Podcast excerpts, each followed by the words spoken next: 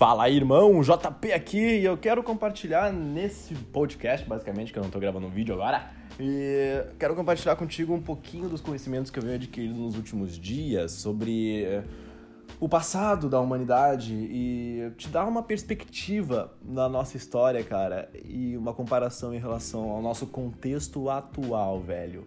Primeiro de tudo, cara, eu gostaria que você tivesse a mentalidade, já o frame, o mindset de que nossa, a humanidade, cara, tá percorrendo aí a, planeta Terra tem uns poucos milhões de anos aí, saca?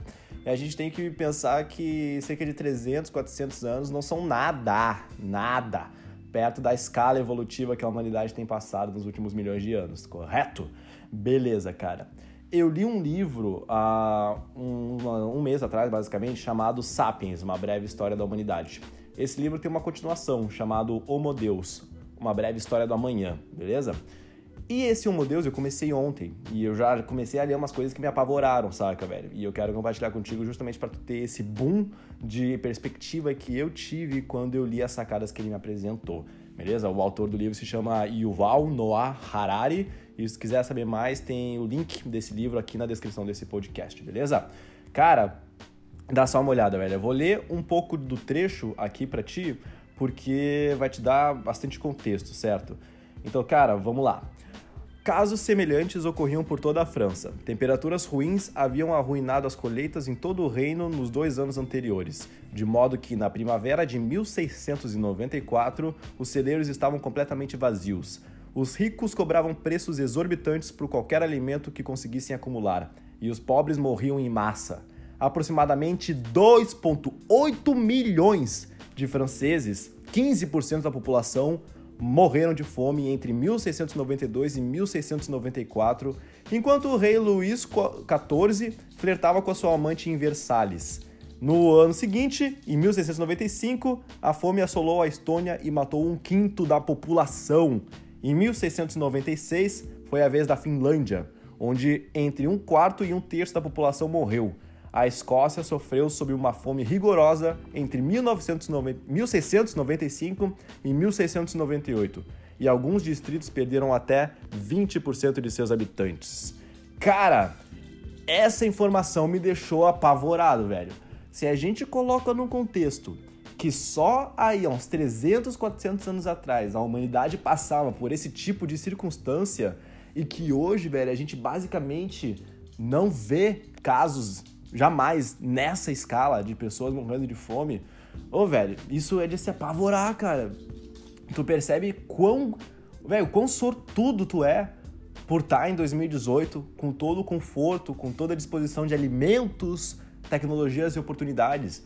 Claro, velho, existem países horríveis, tipo, onde a condição é meio que desumana, sabe? Vários países da África e do Oriente Médio também, mas, cara, não chega nem aos pés do que era naquela época, cara. Imagina tu tu não saber se tu vai ter alguma coisa para comer ano que vem, quer dizer, no dia seguinte, cara. Imagina tu ter que catar comidas em, cavernas onde ratos habitavam, saca, velho? Catar grão de arroz no chão da rua, comer grama, cara. Ô, velho, tá louco, mano. Imagina tu e os teus entes queridos não, não terem uma perspectiva de sobrevivência pra semana que vem, saca?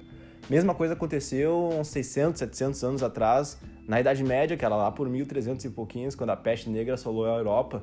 Mano, imagina em questão de 3 a 5 anos, 30, 40% da população de um continente ou da Eurásia naquela época, Eurásia, ser dizimada por causa de uma doença, cara. Imagina tu acordando e tu vendo a tua mãe doente e ninguém saber o que tá acontecendo, ninguém sabe que porra é essa e nem como curar, nem como prever, simplesmente um demônio assolou o mundo, plantou essa essa essa febre aí em todo mundo e agora, velho, não tem o que fazer, velho. É se despedir, saca? E hoje, mano, qualquer antibiótico te cura da maioria das, das doenças, saca, mano? Isso é. é ah, velho, tá louco, mano. É, é, apavorante, cara.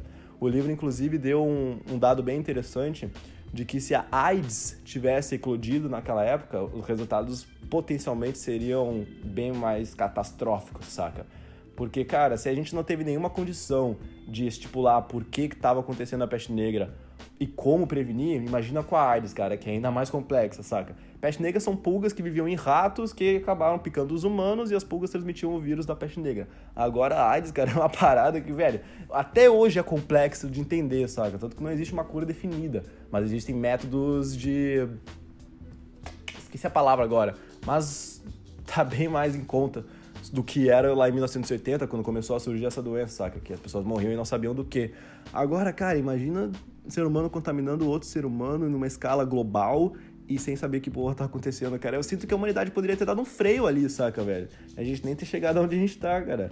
É, não é raro ver na história do planeta Terra epidemias que dizimaram espécies, saca, cara? Com os dinossauros foi certo diferente, tá ligado? Foi meteoro, mas, cara, vários outros casos de colônias de bactérias ou seres vivos multicelulares serem dizimados por causa de uma mutação ou de algum outro vírus que atacou, velho. Eu fico pensando, saca? A tecnologia nos permite prever se o meteoro vai acertar a Terra em tantos dias ou não, o que, que vai acontecer, os eventos meteorológicos, saca?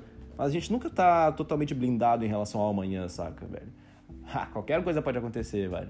Mas a gente tem a, a sorte de estar tá com a tecnologia aí a nosso favor, né, cara? A medicina tem nos ajudado pra caralho, mano. Porra, fazer uma criança nascer antigamente, 30% da, das crianças antigamente morriam por, por mortalidade, por vírus, por não ter as, as bactérias necessárias, sabe? O sistema imunológico eficaz.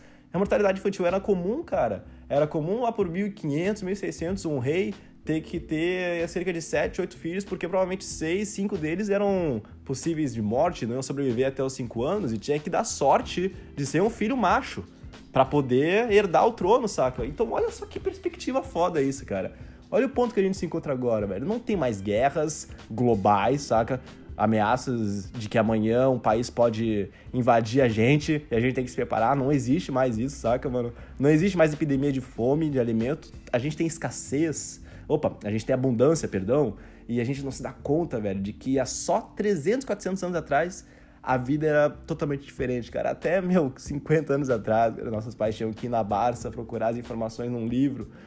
Caramba, cara, eu não cresci nesse meio, mas eu só imagino, cara, que saco que deve ser, velho. Não tem um Ctrl F no livro, velho. Não sabe procurar. Pá, ô, velho, tá louco. Isso me faz cada vez mais reforçar o sentimento de gratidão que eu tenho por estar tá vivendo nessa época, cara. Por poder estar tá falando contigo, velho. Tu poder estar tá ouvindo isso a qualquer lugar, independente de onde tu esteja, tu só precisa de internet, cara que tu consegue na maioria dos lugares por menos de 10 reais, sacou, velho? Tá louco, mano. Isso aí é, é surpreendente. Então, espero que eu possa ter te dado uma perspectiva. Se tu quiser saber mais sobre esse livro, tem o link aqui na descrição para tomar conhecimento. E a gente se vê no próximo. Valeu, irmão? Gratidão por compartilhar isso contigo. Obrigado por ter me ouvido. Um forte abraço e até mais.